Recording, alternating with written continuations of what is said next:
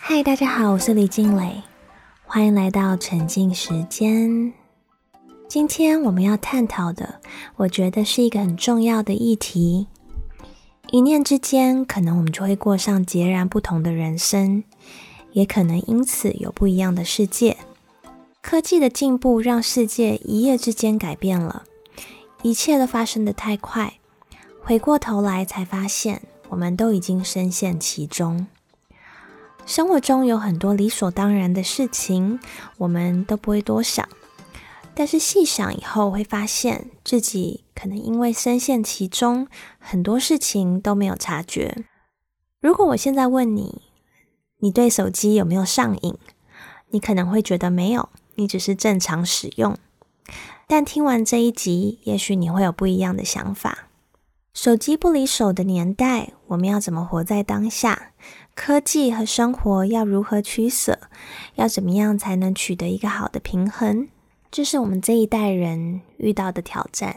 相信很多人，尤其是对心理学有一点兴趣的人，对于 B.F. Skinner 史金纳的 Operant Conditioning 操作制约心理学理论都不陌生。即便没有听过这个学术的名称，在生活当中也一定体验过，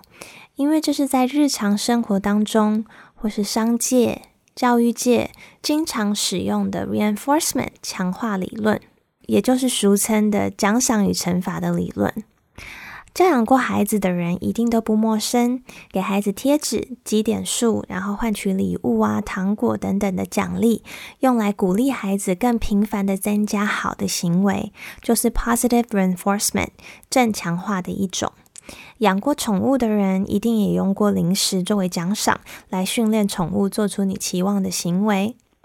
企业管理很广泛运用的奖酬机制，也是源自于这一个心理学的理论。史金纳是美国的行为主义心理学家，也是哈佛大学的心理学教授。他被业界誉为行为主义心理学之父，也被认为是二十世纪最有影响力的心理学家之一。他最著名的实验就是 Skinner Box 史金纳箱。当年史金纳将肚子饿的老鼠关进箱子里面，经过探索，这些老鼠就慢慢发现，只要压杆。就会有食物掉落，所以之后老鼠只要肚子饿，就会压杆，然后就会发现压杆以后就会得到食物，也就是所谓的奖酬。史金纳因此得出，生物的行为都可以被奖励机制塑造或控制的。接下来他好奇，如果奖励是不固定的，老鼠会不会因为有时候压一次有食物，有时候几次才会有？就会因为结果不固定而不再做出他期望他们做的行为。实验的结果出乎他的意料，他发现不固定的奖励机制不但没有让老鼠失去拉杆的兴趣，反而让老鼠不断疯狂的按压，对压杆上了瘾。史金纳发现，每次结果有不确定性的奖酬机制，反而会引起人的好奇心，让人欲罢不能。人会因为想要找到因果关系，或者掌握各种道理，结果往往都会沉迷于其中，反而因此被控制。二十世纪，史金纳成功制约了老鼠，还有后续实验的鸽子。而在史金纳之后，二十一世纪的科技公司里面的工程设计师制约了人类，而人类看似很聪明，但却是很容易在完全不知情、没有任何意识的情况下，受到外在的环境的影响而被制约。即使是心理学家也难以幸免。这是为什么呢？过去几集我们都有探讨过大脑的 bug，所以基本上我们的大脑是有很多偏误的。我们的大脑会被很多不同的因素影响，而且很多时候也不是理性的。现今的网络环境和社群媒体看似是很自然的发展出现今的样貌，但是其实是有一大群在科技业担任心理学家的人，有意识的以心理学的角度设计出能够让使用者延长使用产品时间而设计的产品。知名的社群 APP 内部都会有负责破解人类心理的部门，这个部门的工作是想办法利用人心的弱点，还有我们大脑的 bug，利用心理学去操纵人类的行为，达到用户增长的目的。例如，在美国史丹佛大学就设有一个 Persuasive Technology Lab 说服技术实验室。这个实验室的心理学家主要研究的主题是如何利用现有的心理学知识来改变人的行为。很多科技界的著名人物，包括 Google、脸书、推特、Uber 等公司里专门负责增长用户业务的关键推手，都曾经是这个实验室里的一员。Google 的前设计道德伦理专家 Tristan Harris 也曾经是这个实验室的一员。他在一部很有名的纪录片《Social Dilemma》智能社会进退两难当中，分享很多看似无意识的城市设计，都是为了让用户在无意识当中延长我们使用手机的时间。甚至各家不同的 APP 都想尽办法吸引我们花更多时间在他们的 APP 上。例如，很多微小的设计都是为了达成这个目的。像是 A P P 最常见的往下拉的刷新功能，刷新功能的原理其实是跟赌博的吃饺子老虎机是一样的。每次拉霸，如果图案相同，赌徒就会有未知倍率的奖金；每次往下拉刷新，用户就会看到未知的更新内容。这其实跟我们打开手机，然后去查看哪一个 A P P 有更新的讯息是一样的感觉，就是我们永远不知道我们会找到什么新的讯息，因此我们会上瘾，想要一直在拉，一直在重复的查看有没有新的 comment 啊，或是有没有一些新的讯息。即使我们明知道刚刚才刷新，刚刚才更新，可能也不会有什么新的内容，但有时候还是会忍不住想要一直重复刷新。一直重复刷新，看自己有没有获得新的赞啊、新的评论，或者有没有新的推播内容，这是导致很多人出现上瘾的现象，沉迷于赌博或者沉迷于社群媒体的原因。让人感受到未知的新鲜感，这样的设计会让人的多巴胺持续分泌，大脑就会跟染上毒瘾一样，因为一直有很多外来的多巴胺奖赏。所以大脑就会因为觉得哦，我我可能不需要再制造更多多巴胺，因为已经有很多多巴胺了，所以就会习惯停止制造。这跟我们使用毒品的时候是一样，就是毒品也是让我们就是感受到很多多巴胺的奖赏，然后这就是为什么会有戒断的症状，就是说当你没有外来的多巴胺的帮助的时候，我们大脑又不持续分泌的话，就会让我们觉得空虚，或是觉得不快乐。会变成说我们要仰赖外在的多巴胺奖赏，因此会上瘾。像吃饺子老虎这样子赌博的机器，还有像社群媒体刷新的功能，因为结果没有一定的定律，完全是靠运气或是后台的操作，跟抽奖啊、盲盒一样是不能预测的，因此让人容易着迷。这在生活当中也常出现，像是暧昧的时候，为什么我们会这么着迷？就是因为有一些不确定性，对方每次会有什么反应，是我们不可预期的。那为什么不固定的奖励会让人沉迷呢？这是因为行为学实验结果显示，相较固定的奖励方式，不固定的奖励方式就是每一次出现某个行为之后，有时候给奖励，有时候不给奖励。这在心理学上叫做间歇式回报的方式，相比连续性回报的方式，就是每次固定给予奖励的方式。间歇性回报就是有时候给，有时候不给的这样的方式，是能更有效的增加想要看到的行为的频率，更有效的方式。你可能会疑惑，身心健全的人为什么滑手机会上瘾，也会沉迷于电玩呢？这就是因为不固定的奖酬模式，还有间歇性的回报的心理作用，所以我们会越来越频繁的活在手机的世界里面，不是偶然，也不是出自于我们本意的自由意志，而是在无意识的状况下被科技产业有意操弄的结果。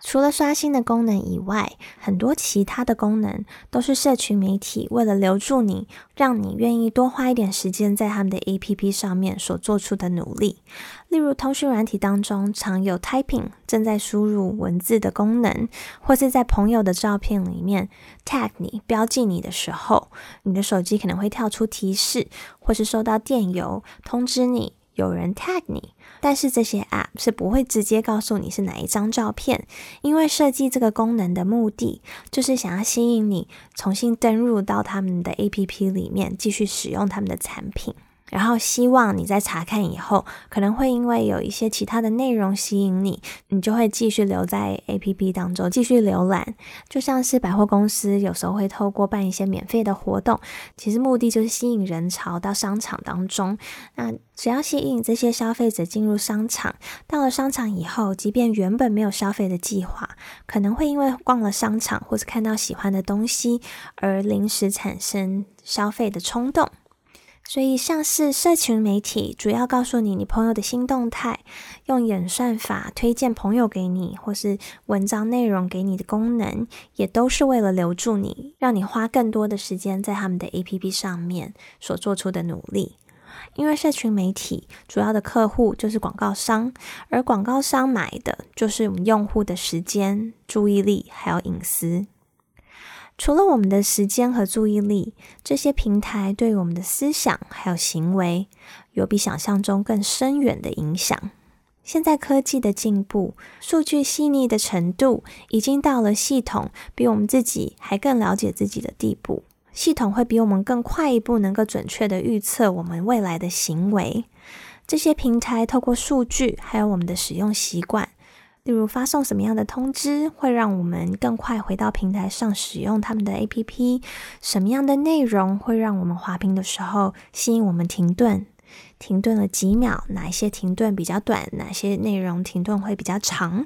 甚至透过监听我们谈话的内容，当做内容和广告推送的依据。有一个很有趣的短影片，就是幽默的用轻松诙谐的方式呈现这样子的一个现象。有一位太太，每次都会趁先生不注意的时候，就会透过科技间接对先生洗脑。例如，趁先生去厕所，他就赶快到他手机旁边，不断的跟他手机说出各大精品品牌的名称，例如香奈儿、香奈儿、LV、LV、GUCCI、GUCCI、情人节、情人节，目的就是让他的手机被推送很多名牌商品，让手机来提醒他买礼物给自己。或是有位太太，她不想要先生打小孩，她就会一直找机会，趁先生不注意的时候，就一直对着先生的手机说出打小孩的困扰，让手机去推送一些打小孩是不好的的这一类文章给他。所以，我们的思想在不知情的情况下，就被这些筛选过的推送内容所控制。加上目前网络上假新闻，还有各种阴谋论都很泛滥。很多甚至是有情绪煽动性的内容，极端到会让人如果真的深信，甚至会在生活当中做出很多激进的行为。例如，二零一六年美国选举的时候，有出现一个假新闻，一个有关 Pizza Gate 比萨门的一个阴谋论，是以病毒式的方式大量传播。披萨门的阴谋论支持者因为深信某些美国披萨餐厅和政府勾结进行人口贩卖，也和儿童性剥削有关联，因此衍生出很多网络和街头暴力的事件。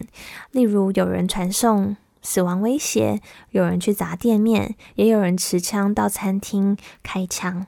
但后来证实，它只是一种透过阴谋论还有网络上假新闻的传播的方式来抹黑对手的伎俩。网络上的阴谋论、假新闻，还有会煽动大众情绪的推送内容，对社会带来的影响是分裂。不止操控用户的思维，也让这些所谓的真相延伸到生活当中，造成社会的分裂。一开始，我们都会把科技当作让生活更便利的工具，但工具最大的特点就是工具是死的，我们是活的。只有在我们需要用到工具的时候，工具才会出现。但社群媒体这个所谓的工具，却也是活的。除了在我们需要使用它的时候出现，在我们不需要的时候，这个所谓的工具也会想办法占据我们的时间。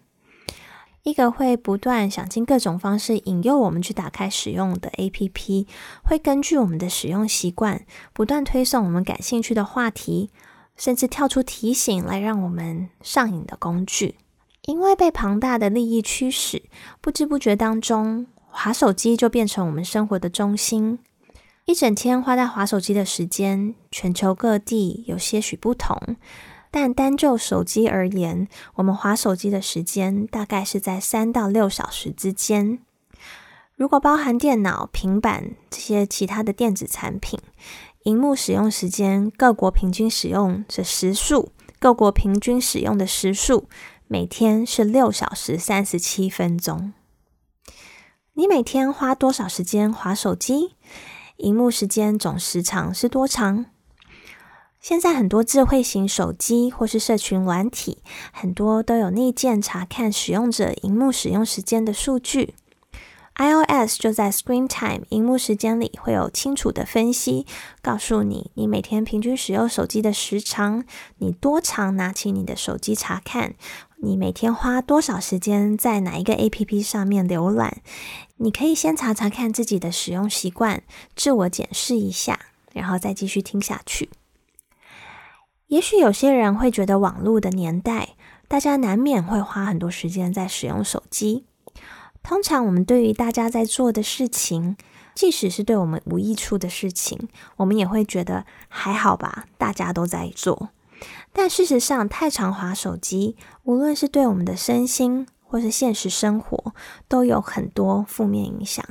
在日常生活当中，不仅会让我们效率大大的降低，让我们无法专注完成我们应该要完成的事情，导致我们会无限拖延很多代办事项，造成我们生活上或是心理上的压力，甚至也会让我们的记忆力衰退。现代人非常健忘，记不住事情，也很容易忘东忘西。没有写在行事历上就不算数，没有用手机记录，就像没发生过一样。其实记忆力衰退不仅是因为我们在老化，很大的原因是因为科技的便利，让我们更少使用大脑。记忆力衰退是一种现代病，因为我们的大脑是用进废退的原理，就是经常使用的功能就会进化，不使用的功能就会退化。例如，美国哈佛大学还有哥伦比亚大学的学者联合研究的实验结果发现。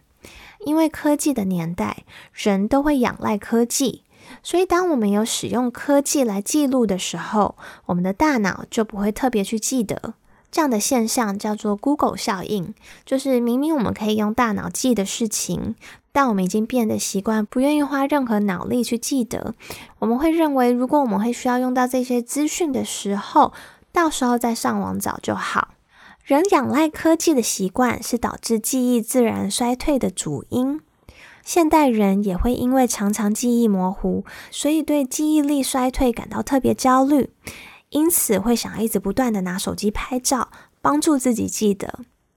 当然，很多人也是因为可能想要上传在自己的社交媒体跟朋友分享，但选择专注拍照记录，或是专注活在当下，是我们每一次出席重要活动难以取舍的一个决定。选择从头拍到尾的人，大多是真的想要留下深刻的记忆。但仔细想想，拍下来后，你会花多少时间？真的会去复习每一个影片当中的每一个瞬间吗？其实。应该是很少。有研究发现，在现场花心力拍照记录的人，反而会让记忆力变得更差，更记不得当下的细节。在心理学上叫做“拍照减值效应”。专心用肉眼记录、感受当下，反而会让我们记忆更深刻，把细节记得更清楚。这也是跟 Google 效应一样，因为我们拿手机拍下来了，我们的大脑就会觉得。哦，这个记忆的责任那就交给手机，所以就会认为我就不用特别去记得了。但其实拍不拍照和记忆关联的关键因素是注意力，我们会记得我们关注的细节。对于记忆力衰退的现象，也有很多学者研究可以帮助我们加强记忆力的方式。例如，研究发现，当我们例行公事，大脑就会认为不需要运作，所以在日常生活当中，如果在我们刷牙的时候，可以同时使用惯用手跟非惯用手，左右手交替刷牙，这样的动作不仅可以刷到不同的角度，让牙齿可以刷得更干净，最重要的是可以达到训练大脑运作的效果。而且，牙齿的健康和记忆力和老人痴呆症是有关联的。因为牙齿有很多末梢神经，我们咀嚼食物的时候会刺激神经，将讯息传递到我们的大脑，让我们的大脑细胞保持正常的功能。那牙齿掉了，就会让我们的神经逐渐萎缩。我们的神经萎缩以后，咀嚼的刺激就不会很敏感，导致我们的记忆力会衰退，罹患老人痴呆症的风险有增高。所以，缺牙的人要赶快修复牙齿，才能维持正常的脑细胞活动。研究也显示，少于二十五颗牙齿的人，中风的几率比一般人增加百分之五十。平均少一颗牙齿，就会导致脑部加速老化快一年。所以，不想要记忆力衰退，就要好好的刷牙哦。在生理上，除了记忆力衰退，荧幕时间也会影响我们的睡眠，可能会导致我们失眠啊，或者影响睡眠品质。所以，如果想要避免荧幕时间影响睡眠，专家建议睡前至少三十分钟不要使用电子产品。但这个好难啊！但是如果睡眠品质不好的人，是可以试试看。在心理上，除了因为没有足够的时间完成应该完成的事项，会造成我们心理的压力和产生焦虑感。之前我也有在网络暴力的集数当中聊过，社群媒体上的比较还有完美的假象，也会影响我们的自信心和增加我们的焦虑感和罹患忧郁症的几率。多项研究显示，滑手机的频率和焦虑症还有忧郁症是有关联的。而且会增加人的孤立感，还有孤独感。花更多时间划手机的人，无论性格如何，在六个月以内罹患忧郁症的可能性都比较高。网络成瘾已经变成世界卫生组织纳入精神疾病的一种，也是我们必须正视的问题。近年来，国际研究都发现，青少年的死因除了意外，第二高就是自杀。而自杀的原因又多与网络成瘾有关。网络成瘾已经成为青少年好发的精神疾病之一，幼童还有青少年网络成瘾的自杀意愿也都比较高，而且三分之一还伴随着忧郁症或者是过动啊、注意力不集中等等的问题。在《Social Dilemma》纪录片当中，有分享一个值得我们关注的数据，那就是美国十五岁到十九岁的女孩。自杀率比二十一世纪初提高了七十 percent，十到十四岁女孩的自杀率则增加了一百五十一趴，这大概是以往的三倍的增长。往年自杀率变动的幅度都不高，但是在社群网络出现在手机上的那一年，就是二零零九年，就是自杀率以倍数激增的时间点。要如何教育我们这一代的孩子？让孩子能够在成长的过程当中，在有足够的知识和对科技有足够的了解的前提下，健康的使用科技，不要让科技影响孩子的身心健康，或者甚至威胁到孩子的性命安全。这是我们这一代家长很重要的课题，而且我们必须在孩子接触网络之前就开始这样子的教育。等到孩子已经科技成瘾，你再想要去制止，困难度就会大幅的提升。甚至有可能会造成一发不可收拾的局面。其实，连我们自己都是忽然之间被科技颠覆了生活，我们自己可能也都还没有弄明白，也是深陷其中。但是，基本能做到的，我们这一代的家长都必须尽量去做。例如，如果能够想到别的方式，就尽量避免科技育儿，导致孩子养成仰赖科技生活的习惯。如果一定要科技育儿，那就必须确实设置儿童安全的装置。很多家长不会确实的设定，因为认为我的孩子不会上当，或者是不会去搜索什么不该搜索的啦。但其实，先不论孩子会不会因为好奇心这么做，搜索关键字出现的建议，有时候就会有不当的建议的词汇出现，或是无意间输入的关键字会出现不当的图片或是商品，甚至收到不适合的广告或是文章的推送。Social Dilemma 纪录片当中，很多科技业最了解网络科技的专家都分享自己的家规是绝不让孩子触碰社群媒体，直到孩子至少上了高中或是十六岁以后。他们认为才是最适合使用。活在网络的年代，家长普遍都会有大家都在用的一个迷思，但其实连大人都难以承受的状况，孩子要怎么不受影响的面对呢？大人对网络上的批评、恶意的攻击，或是完美的假象，都很难不受影响。对于科技的演算法和推送的功能，导致每个用户都因为地区还有使用的习惯和偏好，会用同样的关键字搜索到不同的资讯，看到和别人不同的所谓的真相，还有冲刺难以分辨假新闻的网络。很多大人都不知道，原来自己常看到的新闻或是文章主题，其实是为了骗取点击率或是制造分裂的假新闻。一直看到相同的话题，不是因为那个话题很红。只是因为你一直点击，所以一直有相关的话题被推送给你。对于资讯的正确性和真实性，很多时候连大人都难以分辨。由专业心理专家针对人性的弱点，以让人能够上瘾为目的而设计的 APP，连大人都很难察觉。就算察觉了，也很难脱离这样的状况，孩子更是难以抵挡。在孩子心智未成熟、也尚未了解网络安全的前提下，我们都必须做足保护孩子的措施。在政策上面，也有很多地方为了防止青少年沉迷于网络世界，会明文规定禁止学生带手机入校园。游戏业者也被规定必须要求用户实名制注册。未满十八岁的用户使用时间如果超过一点五小时，或是在夜间十点以后、早上八点以前，就会被强制下线。这些措施都能够帮助我们的孩子能够更健康的使用网络。我也期望未来有更多的法规能够让网络更安全，儿童安全和大众的身心安全也都能确实被保护。庆幸的是，很多科技产品也开始更注重产品的社会责任和道德伦理。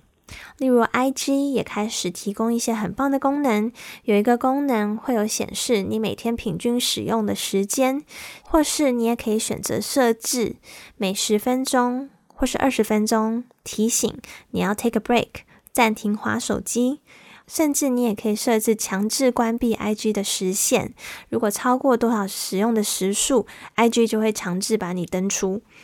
所以这些功能都可以帮助我们更有效的控管自己滑 IG 的时间。现在我们也可以更细微的选择设定我们想要收到呃哪一些新活动的通知，然后或是也可以选择进入静音的模式，有一段时间暂停接受通知。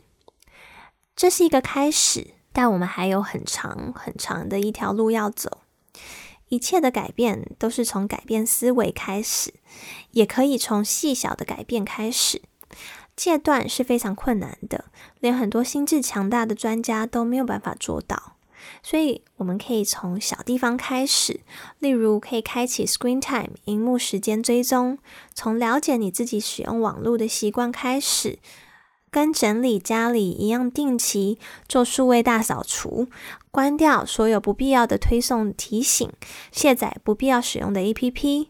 在你分享资讯以前，一定要用多方的管道先确认资讯的真实性，再做分享。也可以有意识的拒绝接受任何推送给你的影片或是文章的内容，只点击你想要搜寻的内容，不要连续观看或是阅读被推送的文章。你也可以选择不会留存浏览记录的搜寻引擎。有一本 MIT 电脑科学博士撰写的书，叫做《深度数位大扫除》。这本书有分享一个三分宝连线的方案，还有十五个实作方法，让我们可以在嘈杂的世界当中选择专注过好我们的人生。这本书提倡的不是断舍离，而是怎么回归到最初的时候，让我们按下暂停键，去检讨、思考哪些是我们真正需要的科技产品、还有装置和服务。目的是要找回人最珍贵的资源，就是时间，然后重新思考我们生活的方式，在活在当下跟使用科技当中找到一个好的平衡。呃。这个话题还有很多想要跟你们分享的，下次有机会再继续跟你们分享。这集想要跟你们分享的一句话是：世界没有真正免费的午餐。如果你没有付钱，那就是你付出了比钱更重要的东西。以社群媒体来说，我们常常以为我们是免费的使用 APP，但其实我们付出了比钱更宝贵的东西，就是我们最宝贵的隐私、思想和时间。这集是我很想要好好分享的一集，我觉得是给自己还有每一个听完这集的你的一份礼物，也是一份祝福。希望你们今天听完都有一些醒思，有一些获得，也希望透过我们大家对这个议题持续的关注和讨论，能够为社会带来一些实质的改变。谢谢你们今天的收听，沉浸时间，我们下周三再见。